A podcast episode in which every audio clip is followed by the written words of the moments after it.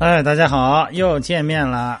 每次呢，我都会把咱们这个用音频的交流哈，这种单向的交流哈，我都会认为是一种见面。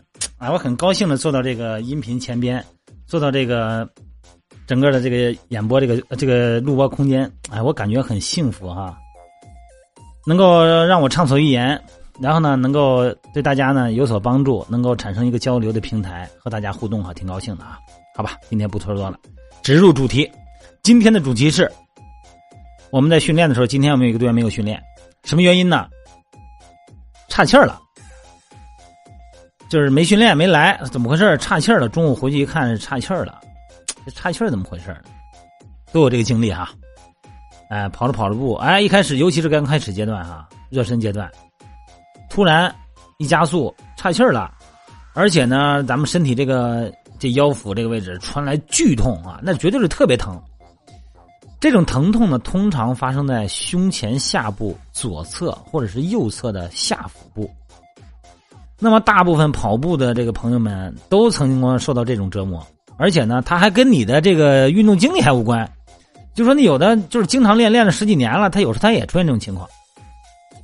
所以说呢，这个那怎么办？那就是把这个速度减慢哈，然后那个再再再调整。现在啊，就是研究人员啊，给这种疼痛起了一个很学术的名字，叫做什么呀？叫做运动引起的下腹部短暂疼痛，叫 TEAP。在民间呢，咱们都把它叫岔气儿。行了，咱先甭管它叫什么名哈。哎，咱们所知道的情况啊，呃，这个症状呢，会很大的影响到你的这个运动的这个状态，尤其是你要是竞技体育的运动员，那你这就惨了啊，会影响到运动竞技成绩。普通人呢，会因为岔气儿，让你不愿意坚持下去。你这一岔气儿，就没心情练了哈。你哪天把岔气儿好了呢？那个热乎劲儿过了，就让人很沮丧。那什么引起的岔气儿呢？那目前哈，严谨的说，医学界对岔气儿的产生原因，仍然是没有明确的定论。但是呢，已经涌现出很多哈具有说服力的理论了哈。其中大部分科学家呢，呃，所持的观点是岔气儿的产生和咱们运动前的饮食有关。这是一个因素，呃，因为在表明，在这个在游泳啊，在这个长距离的训练中哈，这个发生岔气的情况呢是最多的，因为岔气呢通常发生在单侧的下腹部，而且导致这个咱们训练的时候那个那个疼的那个感觉，整个就是不能忍受，而且弄得你都不敢喘气了，一喘气都不敢疼，就就就不敢喘气，不敢做深呼吸，就特别气人。因为你你说别的吧，我哪儿疼我可以把它放着，我都不做。我可以坐下歇会儿。你说你这不能喘气儿，你多难受的感觉是吧？所以说呢，他这个呀，跟你的性别，甚至于说跟那个身体的指数 BMI 没有一毛钱关系。咱们已知的哈和岔气关系最密切的因因素呢，就是运动前的饮食种类和进食时间。因为有一项有一项那个调查成果显示哈，在运动前和运动过程中饮用高糖和高渗透的饮料。它会导致岔气儿的发生，对于本来就经常被这个困扰的人来说呢，更是这样。在训练前吃了多少食物，啊，跟岔气儿呢，有的时候没有多大关系。就是你刚吃完饭，你跑步也未必岔气儿。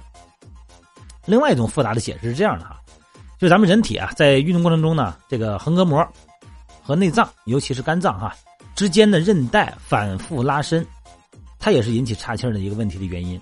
这个呼吸的方式啊，导致这个问题。因为跑步嘛，呃，甭管是跑步还是快走了，只要上点强度以后呢，一般，呃，每隔两步或者每隔四步换一次气哈。一般来说呢，多数人呢是在左脚踏出的时候呼气，但是少数人呢是在右脚踏出的时候呼气，因为咱们的肝脏位于胸腔的右下方，所以说呢，右脚踏出的时候同时进行呼气，横膈膜会上移，而且呢会同时肝脏呢会因为右脚踏出而下坠。这个韧带的反复拉伸呢，会让你的横膈膜痉挛，痉挛就是抽筋了啊，就导致岔气的发生。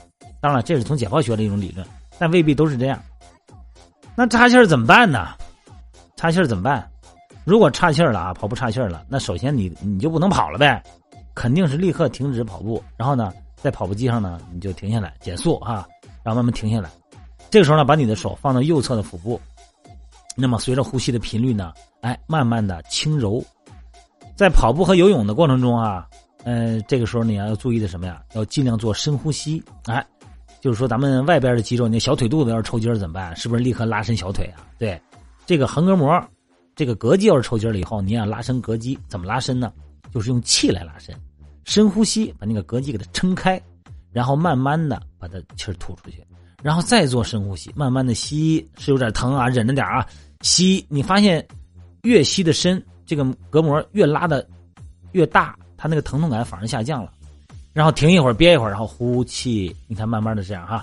这个韧带拉伸的理论呢，倾向于认为短促的呼吸会提高岔气发生率的这种情况，尤其是呼吸的节律，本来热身呢速度挺慢的，突然一加速，猛的一快，这个呼吸节律变化产生的岔气这种情况哈。因为每次呼吸过程中啊，这个横膈膜呢仅仅是轻微的上升或下落，韧带呢一直处于紧张的状态，没法得到放松，所以呢岔气儿呢就更容易发生。也就是说呢，在这个时候呢，我们做深呼吸，因为跑步的时候都是胸式呼吸嘛，都呼吸的比较表浅。哎，咱们做深呼吸，把那个给拉长拉大。那么除了这些情况以外呢，咱们呢还有一些能够帮助你远离岔气儿的一些建议啊，比方说，呃，要规划你锻炼前的进食时间，确保在锻炼时间食物已经完全的被消化了。也就是说，饭后你肯定不能运动，对吧？啊，避免在运动前或运动中呢饮用含有比较高糖的，或者说这个高渗透压的这些饮料。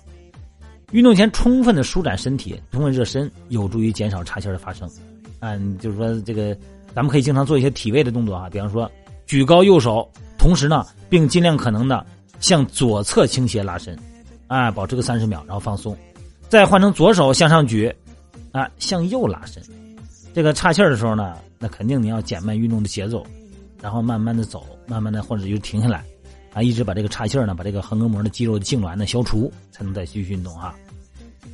咱们反正这种情况出现以后呢，就是试着对岔气的部位进行轻轻的按摩，按摩呢，给它以这个神经放松的目的，啊，让身体呢尽量的前倾，你别挺着胸前倾，啊，让横膈膜呢能够被尽量的拉伸，这样的话呢会有助于缓解疼痛。当然了，最重要的是你经常性的被这疼痛困扰啊，如果你要是老是这样，你说我呀，就是有的人是偶尔岔一次气儿。有的人就是动不动就岔气动不动就岔气那这个时候呢，这个呼吸机啊，它已经被神经，它那个神经敏感度已经极高了。这个时候呢，你要看一看这个肌肉有没有什么一些特殊情况。这个时候你得看上医院问大夫了，做一些胸片来检查一下啊，好不好？今天的话题不多啊，咱就关岔气儿，关于岔气儿的话题，主要还是运动前呢吃东西注意点。另外一个呢，尽量保持这个胃排空，不光是胃排空啊，这个小肠完全吸收完。然后呢，这个高渗透压的和高糖的饮料呢，尽量呢就是别之前喝啊，或者喝的时候呢，你要是量少一点，容易产生这个气体哈。今天就到这儿呗，有什么事儿咱们还是微信平台再联系哈。我的微信平台号呢是，呃，汉语拼的全拼，锻炼减肥吧。我的微信号呢是幺三六零幺三五二九幺零，微信号也是手机号。咱们有什么话题，有什么需要交流的，咱们可以私聊，也可以微信平台上见，好吗？今天到这儿，各位，拜拜。